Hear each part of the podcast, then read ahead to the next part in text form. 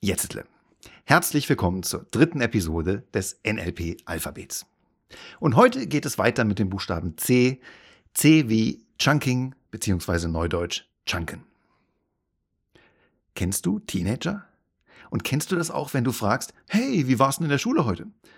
Und du bekommst die extrem ausführliche Antwort, gut. Nur nicht zu viele Details. Wir wollen ja schließlich nicht schon mittags unsere 2000 täglichen Worte aufgebraucht haben. Und dann gibt es aber auch Leute, die dem anderen Extrem angehören. So wie ein Bekannter von mir, den ich gefragt habe, wie es im Urlaub war. Die waren in Brasilien an der Copacabana.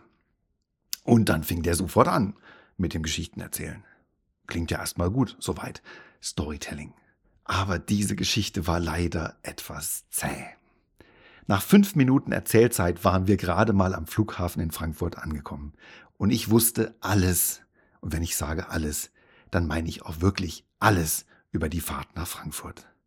Die Verkehrssituation auf der A5, welche Farbe ihre Koffer hatten, was sie alles eingepackt hatten. Man weiß ja schließlich nie, wie das Wetter wird, vor allem nicht an der Copacabana. Mhm. An welcher Position sie beim Check-in in der Schlange standen, was für Uniformen die Flugbegleiter innen und außen hatten. Ich habe mal vorsichtig geschätzt, wie lange es gedauert hätte, bis wir erzähltechnisch an der Copacabana angekommen wären und habe dann entschieden, dass mir ein Jahr Lebenszeit dafür einfach zu schade war.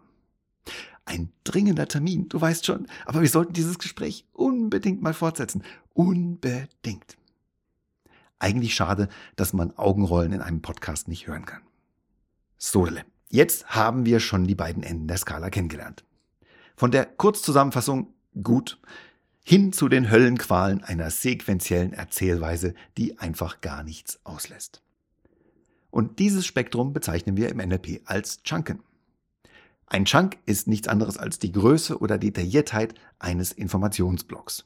Ein großer Chunk gibt Überblick, ein kleiner Chunk Details. So einfach. Im ersten Fall wurde sehr stark hochgechunkt und alles in einem Wort komprimiert. Wie war es in der Schule? Gut.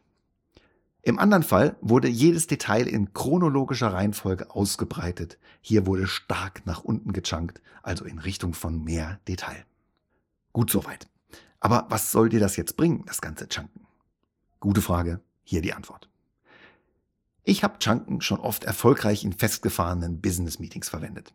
Wenn sich die Teilnehmer in Schuldzuweisung und Fingerpointing suhlen, wenn das betriebliche Schlammcatchen den Höhepunkt erreicht hat ja, wenn der rechtzeitig geliefert hätte, dann hätte ich ja auch und aber und so weiter. Ich unterbreche dann gerne und frage die Teilnehmer, wo sie denn arbeiten. Dann kommt sofort etwas, weil, ja, weißt du doch, ich arbeite im Vertrieb oder ja, ich in der Fertigung. Und da waren sie schon wieder, die Schubladen und Silos. Aber das war ja gar nicht meine Frage. Als ich gefragt habe, wo sie alle arbeiten, wollte ich natürlich wissen, für welche Firma sie arbeiten. Und dann kommt 10 bis 20 Mal der Name der Firma. Überraschend wird dann festgestellt, dass alle Teilnehmer des Meetings bei der gleichen Firma arbeiten. Sachen gibt's, die gibt's gar nicht.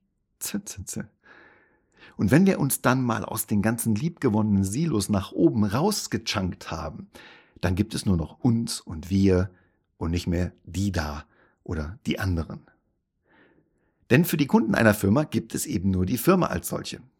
Die kümmern sich ein Piep darum, wie bei uns die Abteilungen heißen und wer für was zuständig ist und wer vielleicht schuld daran war, dass die Lieferung zu spät kam. Und ganz genauso ist das bezogen auf die gesamte Menschheit. Ich könnte zum Beispiel sagen, meine Nationalität ist deutsch. Und ich bin in Hessen geboren. Damit bin ich automatisch kein Bayer, Nordrhein-Westfale oder Niedersachse. Und gleichzeitig kein Franzose oder Italiener. Schubladen, Silos, Boxen, soweit das Auge reicht.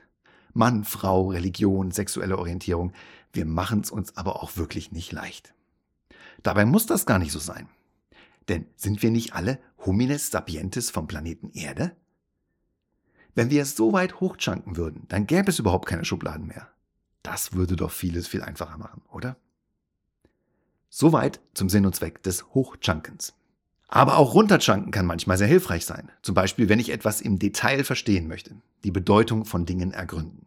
Sehr beliebt ist das Runterchunken bei der Polizei, bei Detektiven und Forensikern.